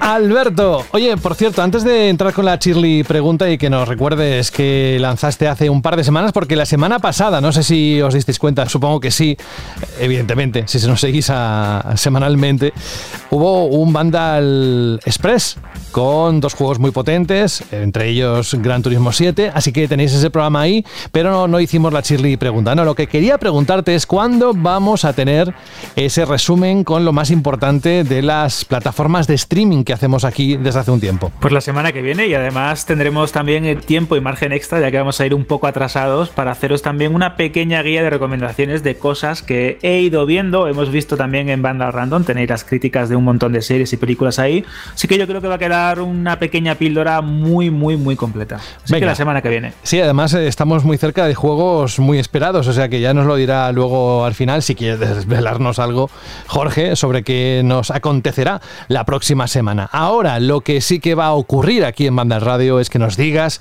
que nos recuerdes cuál fue esa chirly pregunta que quedó pendiente. Pues os preguntábamos por experiencias, sensaciones con los juegos de From Software y si teníais también alguna con Elden Ring, con alguna batalla, algún jefe final, con vuestras aventuras en el último juego de Miyazaki, pues queríamos un poquito, pues eso, que nos comentarais cómo estáis viviendo este lanzamiento tan importante que como ha comentado Rubén también es un éxito en venta. Así que si te parece, José, voy a comenzar. Tenemos un audio, ¿eh? Vale, sí, sí, lo sé. Tenemos un, comentario de Roberto Núñez en, en, en iBox que dice: Lorianos queridos, mi juego favorito es Bloodborne, el primero que jugué de la compañía y el único que he logrado platinar de Front Software. Recuerdo que me pasé semanas tratando de acostumbrarme al modo de juego. Y el padre eh, el padre, bueno, dice un jefe, no voy a decirlo para que no hacer ningún tipo de spoiler, dice, me costó pasármelo un par de días. Estuve a punto de rendirme muchas veces. La que más cerca estuve fue con una bestia sedienta de sangre, pero a pesar de su dificultad, la historia me secuestró y creo que no conozco un mundo virtual que me enamore tanto como el de Jarnham. Eh, cuando salió el DLC, estuve a punto de abandonar de nuevo, de nuevo cuando llegué al huérfano de Kos, que bastardo más duro nos dice, antes de irme a trabajar, le daba dos o tres intentos de matarlo antes de salir de casa. Pasé así dos meses hasta que conseguí matarlo. Nunca he experimentado tanta satisfacción videojuegil. Elden Ring me está gustando mucho, pero nada me ha vuelto a provocar el mismo amor que sentí por Bloodborne esa primera vez. Muy interesante esto porque ese momento ¿no? en que conecta con conectas con un juego de este estilo ya se queda para ti para siempre. De hecho, Jorge recuerdo que también le gustó mucho este juego y que como le está pasando con Elden Ring, no dejaba de pensar en él una y otra vez de cómo matar a este enemigo, de cómo tirar por este camino para acortar ¿no? o descubrir una nueva zona. Así que es verdad que eh, los títulos de From Software transmiten sensaciones muy buenas y esto eh, nuestro compañero Carlos lo llegó a, ejemplificar perfecto ¿no? en el último análisis que de hecho José mm. ha tenido una acogida brutal tanto en escuchas como en comentarios en, en iVox que dicen que es uno de los análisis más impresionantes que jamás han hecho en Banda Radio. Lo digo yo. Sí, y muchos han acabado comprando el juego o, transmitiéndoles ¿no? esa sensación tan buena, ese, ese énfasis, esa efusividad que nos puso nuestro compañero hace un, hace un par de semanas. Es que Carlos es mucho Carlos y cuando te cuenta las cosas sabéis de qué forma lo hace, con el corazón, y eso no hay forma humana de enmascararlo si, si fuera lo contrario. O sea que eso se percibe. Así que un kudos para Carlos Leiva, a ver si le tenemos pronto por aquí. Siempre que haya un análisis de ese tipo estará, por supuesto, como sabéis. Y vamos con más comentarios o con el audio. Tú. Vamos con el audio y ya terminamos con un par de comentarios que también me han gustado bastante. Venga, hola Mac. Hola. Claro que escuché a Carlos con todo lo que nos deleita. Es un placer escuchar sus análisis con esa pasión y esa dedicación. Mete unas ganas locas de jugar a todos los juegos con los que analiza. En cuanto a la Shirley, mi experiencia con los juegos de Front Software es nula y terrorífica, porque son muy difíciles y todos decís que os cuesta tanto, y yo con lo manco que soy, siempre tuve miedo a jugarlos, porque no me gusta frustrarme tanto con un juego y le tengo miedo a que lo compre, frustrarme y que quede ahí. Pero bueno, con este puede que haga una excepción y sea mi primero. Un abrazo, chao. ¿Más comentarios? Bueno, yo iba a decirle a nuestro oyente Mac que no te preocupes, que yo, por ejemplo, soy un auténtico negado, que me cuesta mucho trabajo este tipo de juegos, que me he enfadado más de una vez, pero eh, creo que tiene las suficientes herramientas o el planteamiento del juego lo suficientemente interesante o distinto a otros Souls o a otros juegos de, la compañía como para que sea lo suficientemente capaz para ponerte delante del juego, no cabrearte en exceso, porque sigue siendo un juego bastante difícil, pero por lo menos que te encuentres siempre algo nuevo que hacer o subir de nivel o buscar una nueva arma o enfrentarte a otro enemigo. Bueno, yo creo que te puede gustar, así que no te eches para atrás, dale una oportunidad que yo creo que te va a gustar bastante. Vamos a continuar con Shadow Nelo, que dice, suscribo todo lo que dice Carlos, palabra por palabra. Este juego es enorme y magistralmente hecho. Me recuerda que lo más importante no son los gráficos. Vamos a tener juego para meses. Yo lo juego en Xbox, nos dice Shadow, va de maravilla. Eso sí, creo que necesita algunas actualizaciones de optimización. Sí que es verdad que parece ser que el apartado técnico de los Soul y de los juegos de Front Software no siempre es su fuerte, pese a que el estilo artístico yo creo que lo clavan.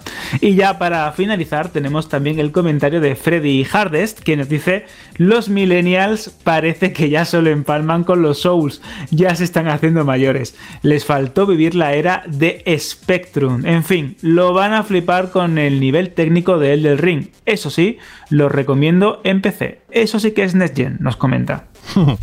y gracias a todas las personas que leen los comentarios, que se animan a escribir, que nos escuchan y que de alguna manera comparten esa pregunta, aunque sea una reflexión interna. Ya se trata también de buscar esa, ese momento ¿no? a través de esa pregunta. Ah, pero vamos, que lo que nos gusta es que escribáis en iBox o si no directamente que nos mandéis el audio a radio.bandal.net, ¿eh? que, que nunca falte vuestra voz en este programa. ¿Y qué más? Pues básicamente que nos digas, no sé si te ha quedado algo más, ¿eh? que yo voy directo. No, no, ya vamos a pasar con la pregunta, ¿no? De la semana que ah, viene. Eso, vamos a recordar la Chirly pregunta de los próximos días, a ver qué nos planteas. Pues yo creo que es bastante lógica y evidente, teniendo en cuenta que hemos tenido un State of Play. Quiero que nos comentéis en iVoox o en radio.bandal.net con ese mensaje de audio cortito que os ha, os ha parecido, ¿no? Este State of Play, esta emisión de Sony, y qué juegos japoneses de los que se vienen son los que más os interesan. Ya sabéis, Shirley pregunta, State of Play y juegos japoneses. Ahí queda. Muchas gracias, Alberto por ponerle también tu pasión en cada pregunta, porque además sé que, que, no es venga de un día para otro, de un minuto para otro, sino que te la vas pensando antes de lanzarla. Así que atentos a esas respuestas, las esperamos como agua de mayo y ahora nos vamos a algo que ni siquiera él se imaginaba y es que fuéramos a recibir una pregunta al buzón del oyente, que es un recurso que abrimos en su día, que no solemos publicitar mucho, pero que está ahí cada vez que queráis preguntarnos algo directamente pues, que atañe al programa o a Vandal en general, ¿no? Al proyecto Vandal. Así que Dani, ¿qué nos cuentas? ¿Qué hemos recibido? Pues efectivamente, hemos recibido una consulta de José de Málaga, que yo creo que además ha hecho una consulta que nos hemos preguntado todos alguna vez. Sí. Eh, y que creo que no, no, tiene la repercusión que merece, que es el, eterno trabajo que tienen los que están detrás de las guías. Buenas amigos de Vandal, soy José de la Orina Grande de Málaga. Eh, veréis, os escribo al buzón del, del, oyente para preguntaros una cosa, que siempre he tenido dudas y, y, lo mismo lo habéis explicado ya, pero bueno, yo por preguntar que no quede. Era sobre el tema de las guías. El otro día retomé Breath of the Wild y bueno, eh, estuve tirando mucho de las guías de Vandal porque eh, con el juego ya pasado, pues quería ir a, sacarme pues muchos extras, ¿no? Aparte de los contenidos adicionales y tal de los DLC, pues tema de trajes, tema de las mejores armas, tema de tal. Y me surgió la duda de cómo hacéis las guías, si las propias desarrolladoras os envían cierta información o si tenéis a cinco tíos metidos en una habitación sacando todos los secretos del juego, cómo va un poco eso, porque la verdad es que hay cosas que, que sí, que la puedes descubrir a base de jugar, pero otras está claro que, si no es con guía, difícil, difícil. Bueno, enhorabuena, seguida así y nada, seguimos escuchándonos, gracias. Ahí estaba la pregunta de José y creo que Jorge va a responder, ¿no? Pues precisamente en la, guía de Breath of the Wild hice yo cosas. ¿Ha leído alguna de las cosas que escribí yo? Pues el tema de las guías es una de las partes más importantes de la web y de las más ingratas, porque por lo duro que es el trabajo, porque es un trabajo como en la sombra, que parece que no luce tanto, y es un curro brutal, que si no lo has hecho nunca, hasta que no lo haces no lo entienden, lo complicado que es y lo laborioso que es. Y tenemos a dos expertos ahí que se dedican a las guías en banda, la Daniel González y César Rebolledo, que César ahora mismo es uno de los mayores expertos que hay en España en hacer guías de los shows, está haciendo ahora la, guía de, del Den Ring, podéis entrar en la web a ver la guía del Den Ring, es una auténtica locura os aseguramos que las compañías no nos pasa absolutamente nada. De hecho, creo que en el caso del Den Ring ni no hay, no se ha publicado que yo sepa guía oficial del juego. Y todo es jugando, jugando y jugando. O sea, es una auténtica pasada. Y esto me ha dado la idea, José, eh, que se podía pasar un día por el programa César y que nos cuente. Por supuesto y que nos cuente lo que supone hacer una guía, porque seguramente tenga eh, anécdotas, eh, historias, aventuras y que nos cuente un poco la odisea de hacer una guía como la de este juego, que yo seguro lo estoy jugando y estoy viendo lo grande que es y lo complejo que es.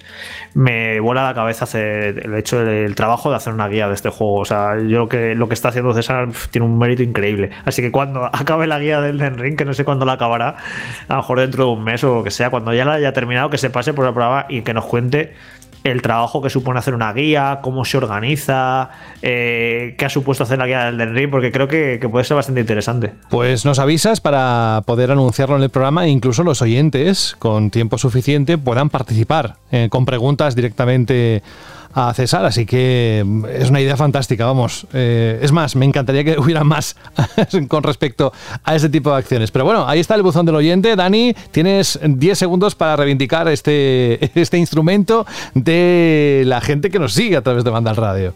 Madre mía, así de sopetón, ¿eh? Bueno, ¿Eh? yo creo que al igual que vino también en parte de allí esa sugerencia de, decir una canción de cierre y esta muy, muy, muy buena idea de dedicar un programa a los responsables de las guías o hacerles preguntas, yo creo que qué mejor carta de presentación que esta para decir a los oyentes que, oye, tenéis buenas ideas, adelante con ellas, que nunca se sabe si podemos tirar adelante. Pues gracias, Dani. La sintonía de fondo suena. Voy a empezar por ti, ya que estás, es el último en hablar. Eh, muchísimas gracias por estar con nosotros una semana más.